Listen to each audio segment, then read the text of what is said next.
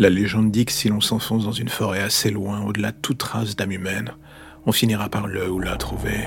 Qui? Cela dépend des cultures ou des points de vue. Un esprit paisible pour certains, une âme en peine pour d'autres, ou encore un vrai démon pour ceux qui osent mettre en doute sa puissance. Les noms qu'on lui a donnés au travers des époques sont tellement nombreux que je ne cherche même plus à les lister. J'avoue, je n'ai plus le temps, ni l'envie d'ailleurs.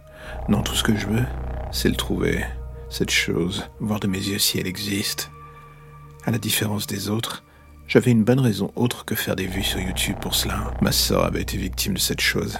Elle était partie avec des amis à sa recherche. Avec mes parents, on avait tout fait pour la dissuader, mais cette conne nous avait faussé compagnie. Deux jours plus tard, tout ce qu'on retrouva, c'était le campement en ruine à moitié brûlé, trois cadavres.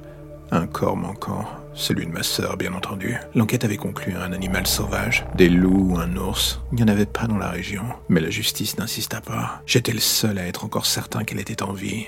Et pendant des mois, il n'y eut que cela qui me maintenait en vie. J'aurais eu toutes les raisons du monde de craquer, d'en finir, de sombrer. Mais non, j'avais remonté la piste, toutes les traces. Et au final, j'étais revenu sur les lieux du crime. Et j'ai attendu, attendu, jusqu'à ce que le temps passe si lentement que j'eus l'impression de devenir fou. Et alors que le sommeil commençait à me prendre dans ses bras, j'entendis cette voix au loin, un murmure lointain disant mon nom, un bruit allant et venant, fugace, le genre de choses vous laissant croire que vous êtes en train de rêver ou de devenir fou. Mais non, il fallait que j'en ai le cœur net, et c'est en ouvrant doucement la tente pour sortir que j'ai fini par le voir, cette chose composée de dizaines de corps, et au milieu de ce magma informe de corps pas vraiment morts, j'ai vu le visage de ma sœur. C'était sa voix que j'entendais, ce murmure qu'elle lançait pleine d'espoir ou presque. J'aurais voulu me jeter vers elle pour la sauver, l'aider, mais la vérité c'est que j'en étais incapable. J'avais peur, peur à m'en chier dessus face à cette chose, pour la simple et bonne raison. Qu'en la regardant droit dans les yeux, le visage que j'ai vu, c'était le mien, et les corps le composant, c'était ceux de mes victimes. Mais la seule question que je me posais maintenant, c'est comment ma sœur pouvait être l'une d'elles. Jamais je ne lui aurais fait de mal.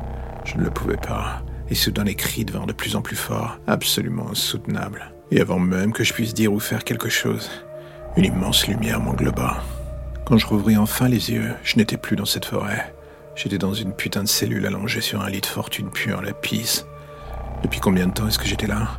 Des heures, des jours, des années, je n'en savais rien. En tentant de me regarder dans le miroir, je compris. Le visage qui s'y reflétait changeait sans cesse. Les victimes vues dans la forêt, elles étaient là en moi. J'étais le propre monstre que j'avais traqué et que ma sœur avait sûrement voulu aider jusqu'à le payer de sa vie.